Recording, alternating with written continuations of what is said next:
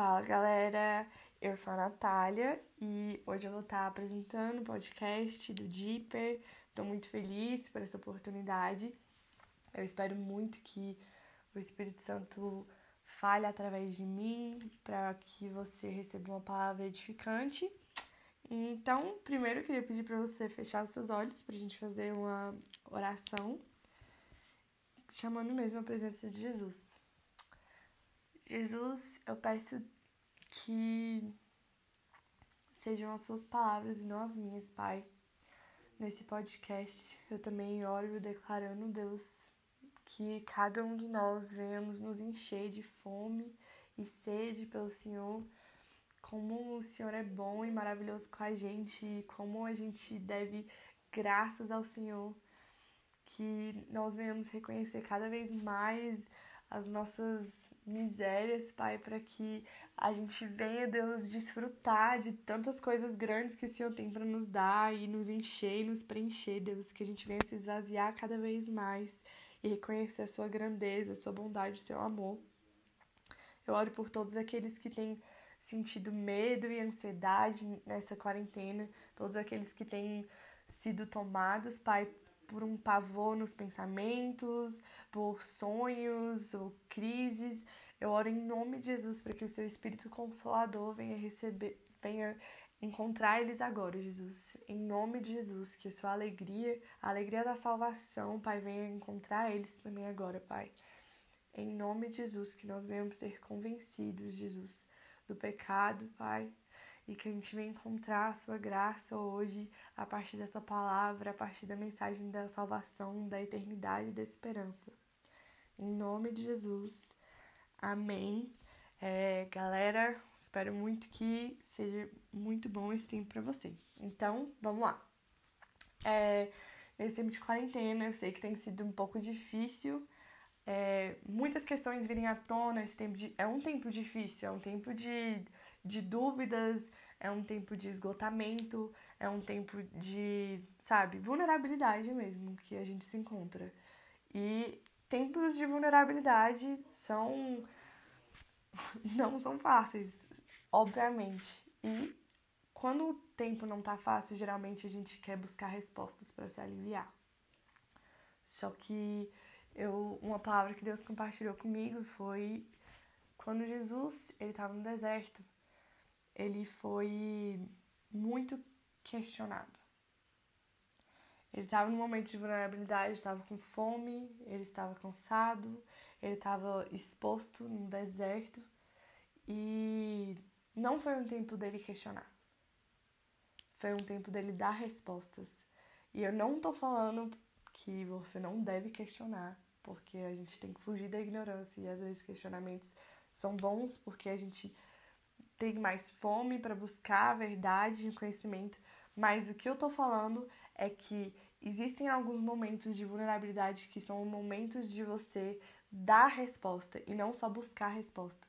Porque muitas vezes a gente começa a se pegar ansioso com algumas coisas e, e começa a questionar muito Deus, a gente começa a questionar muito a vida, a gente começa a questionar muito os propósitos. Eu Tô vendo que muitas pessoas estão com crises fortes de ansiedade ou de existenciais. Mas às vezes é um tempo da gente dar resposta. Quando, sabe, o diabo vinha e questionava Jesus e falava assim: se és o filho de Deus, manda que essas pedras se transformem em pães, então. E Jesus, ele respondia: está escrito, nem só de pão viverá o homem. Então, o que eu acho maravilhoso disso tudo é que sempre que o diabo vinha e confrontava Jesus, Jesus vinha e dava uma resposta. E aí você pode me falar assim, Natália, mas eu não tenho uma resposta. e o que eu realmente acho maravilhoso disso tudo que eu estava dizendo é que Jesus foi tão bom que ele respondeu só com as escrituras.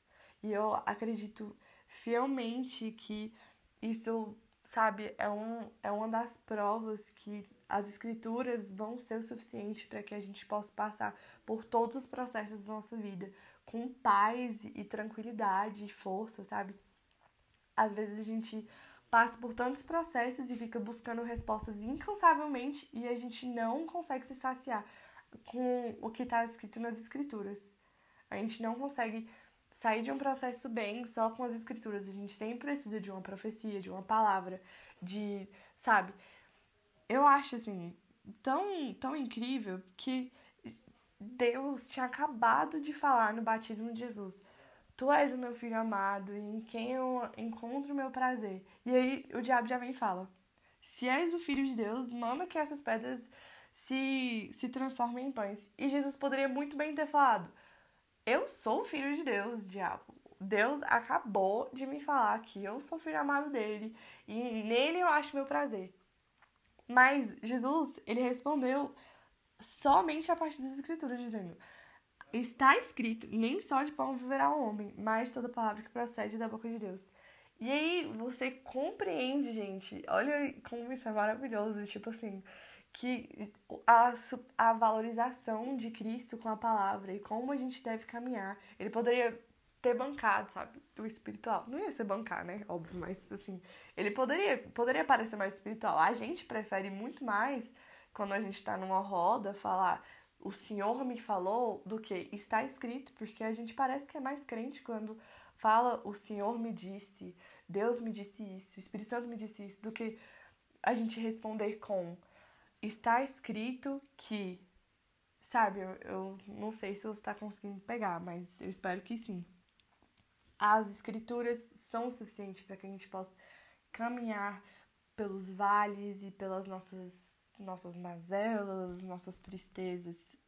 Cristo já, Deus já nos deu o suficiente na palavra. Tanto é que o versículo que eu li é: toda palavra que procede da boca de Deus é o que nos faz viver. E a conclusão que eu tiro dessa parte é que existem momentos que não são questionáveis, mas para você mostrar que você já tem a resposta e você dá a resposta. Aí você pode virar para mim e falar: "Natália, mas você não está compreendendo. A resposta que eu preciso não está na Bíblia, porque eu preciso saber qual curso eu vou fazer. Eu preciso saber com quem eu vou casar, e isso não está escrito na Bíblia. Eu preciso saber com, sabe, se eu vou morar nos Estados Unidos ano que vem, ou se eu mudo de cidade ou não, eu preciso saber se eu tranco a faculdade ou não. E isso não está escrito na Bíblia. E de fato, isso não está escrito na Bíblia. Mas o que está escrito é que todos os caminhos do Senhor são amor e fidelidade para os que cumprem os preceitos da sua aliança. E às vezes a gente quer muito saber o próximo passo. A gente quer muito saber, sabe, o que eu vou fazer ano que vem, o que eu vou fazer mês que vem. A gente tem como se fosse uma, sabe, me desculpa a palavra, mas uma tara pela nossa vida, sabe? A gente sempre quer mais da nossa vida, quer saber mais da nossa vida. A gente quer entender mais o que vai acontecer amanhã pra gente se preparar. Mas a gente esquece que todos os caminhos do Senhor, todos, seja A, B ou C, são de amor e fidelidade para os que cumprem os preceitos da sua aliança.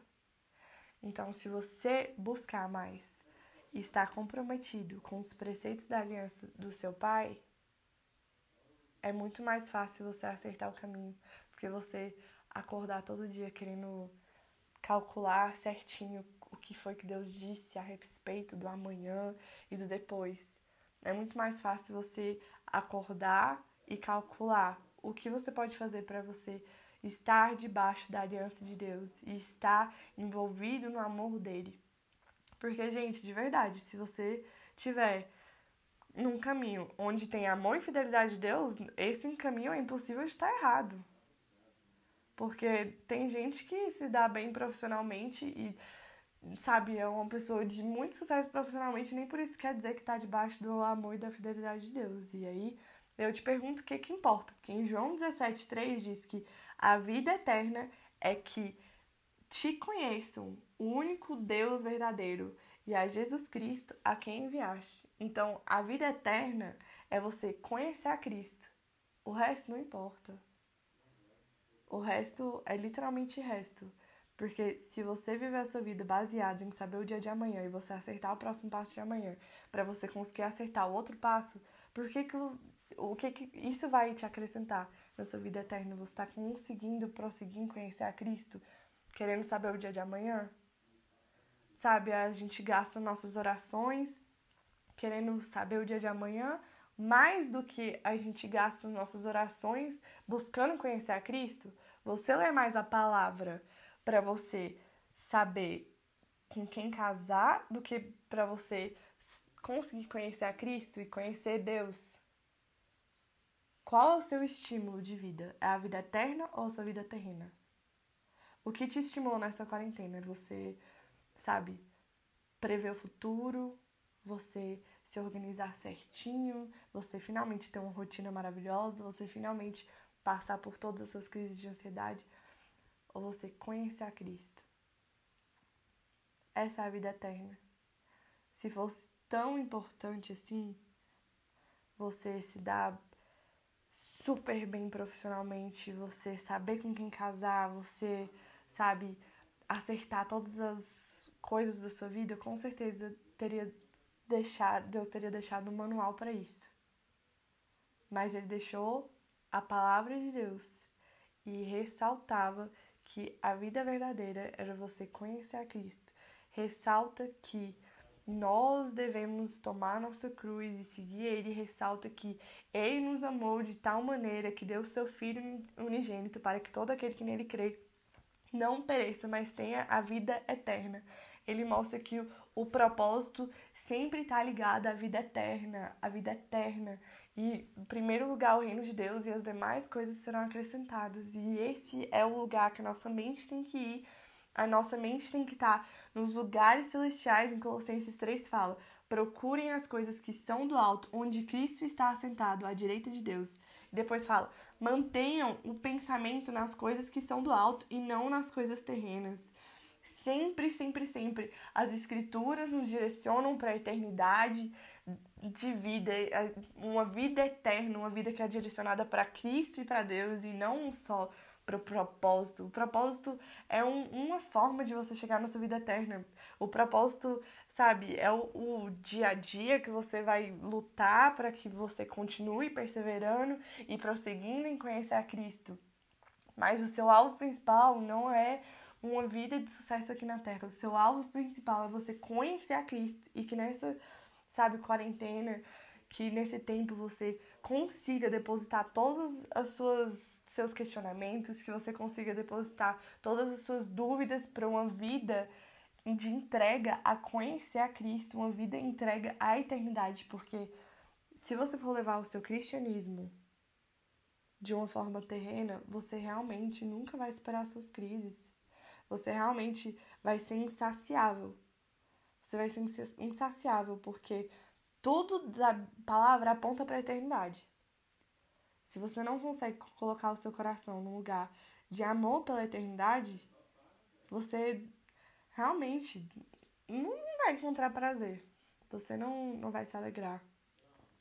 Mas lembrar que em Salmos 51, Davi disse para o Senhor devolver para ele a alegria da salvação. Então, até mesmo a alegria da salvação depende do Senhor. A gente depende do Senhor para todas as coisas.